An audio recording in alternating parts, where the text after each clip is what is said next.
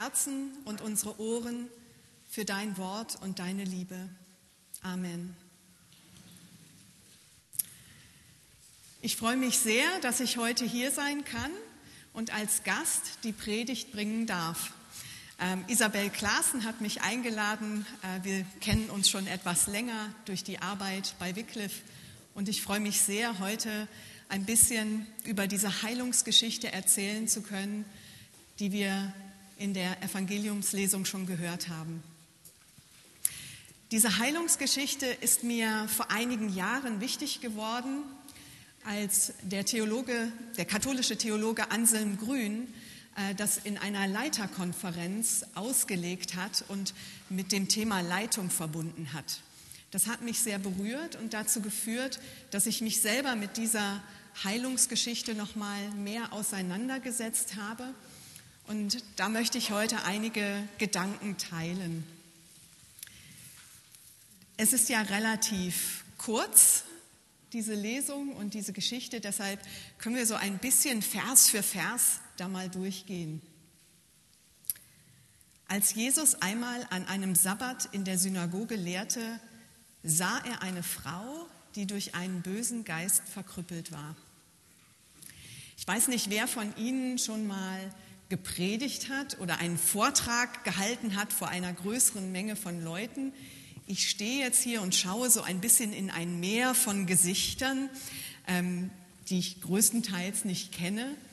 Und ich sehe viele Gesichter, aber es ist nicht einfach, in so einer Situation einzelne Personen wirklich wahrzunehmen.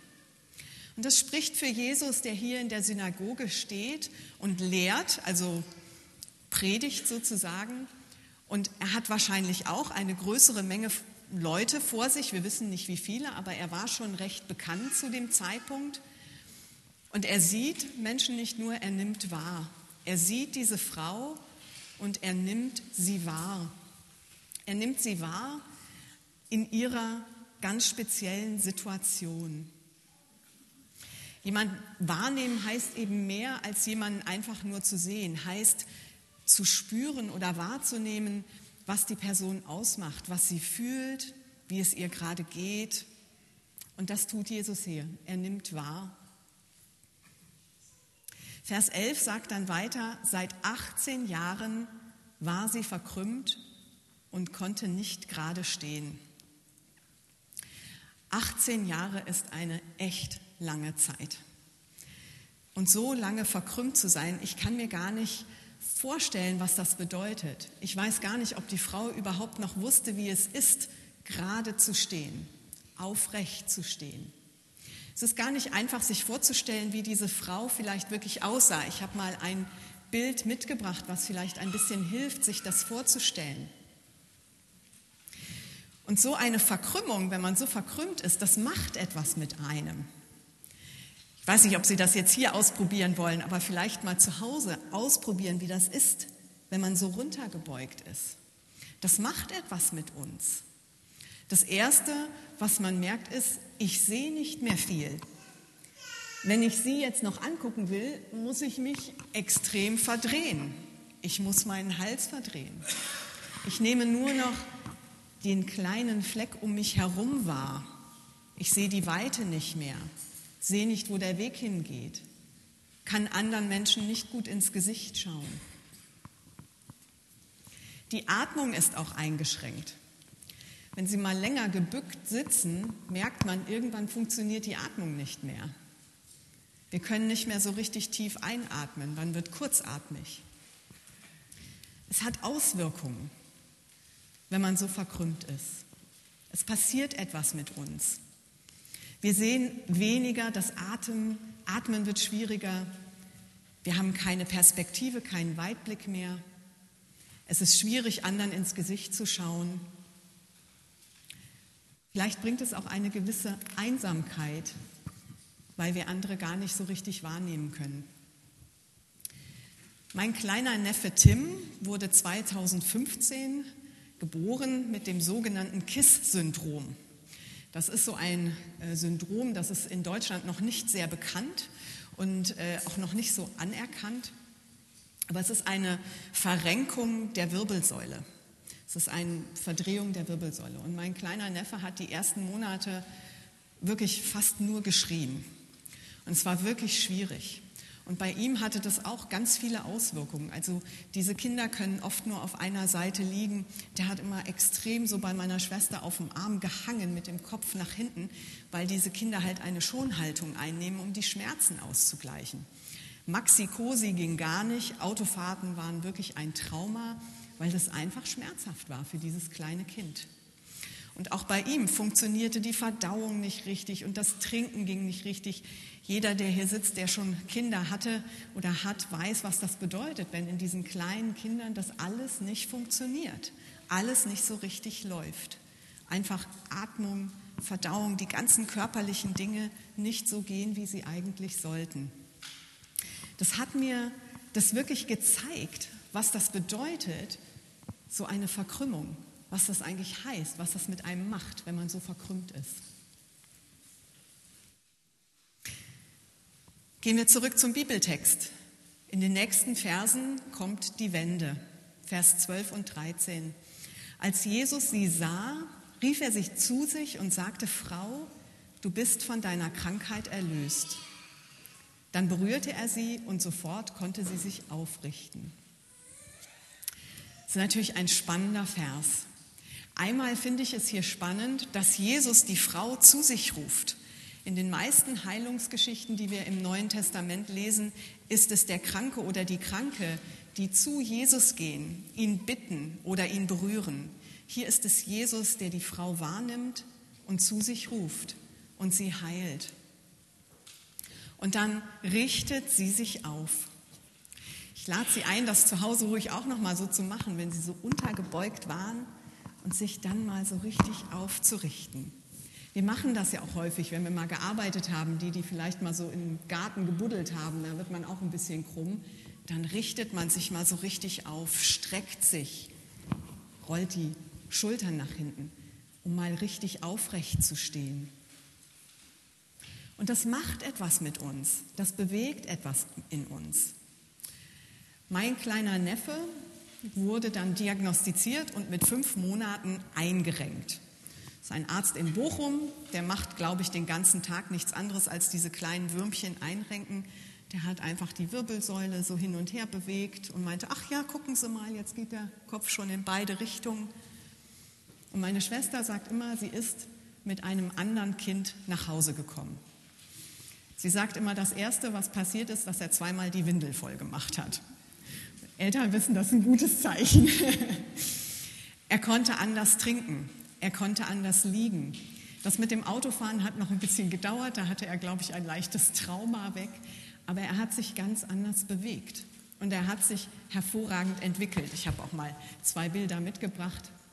Fußballkenner können daran erkennen, dass ich aus Mönchengladbach komme und mein kleiner Neffe schon mit Borussia Mönchengladbach Kleidern eingedeckt ist. Aber das, das Spannende für mich war, was ich da erleben durfte, dass, was das ausmacht, wenn wir körperlich aufgerichtet werden, wenn wir wieder gerade stehen, wenn die Atmung funktioniert, die Verdauung funktioniert. Es ist ein anderes Leben. Es ist eine andere Perspektive. Auch die Frau in unserem Bibeltext hat das erlebt. Und Sie können sich vorstellen, wir haben uns sowas von gefreut, als mein kleiner Neffe sich so verändert hat und das gut wurde. Und auch die Frau hat sich gefreut. Und der Bibeltext sagt, da lobte sie Gott und dankte ihm. Die Heilung endet so wie die meisten Heilungen mit dem Lob Gottes, wo wir von Jesus berührt werden, geheilt werden und sich unser Blick und unsere Perspektive verändert, da kommen wir ganz anders in das Lob Gottes hinein. Wir können uns aufrichten und wie im Korintherbrief steht, mit aufgedecktem Angesicht vor Gott stehen. Für mich ist diese Geschichte ein Bild geworden, auch dafür, wie Gott uns innerlich aufrichten will, wie er das Gekrümmtsein von uns nehmen will. Das sieht man oft im Neuen Testament, dass diese körperlichen Heilungen auch viel mit innerlicher Heilung zu tun haben.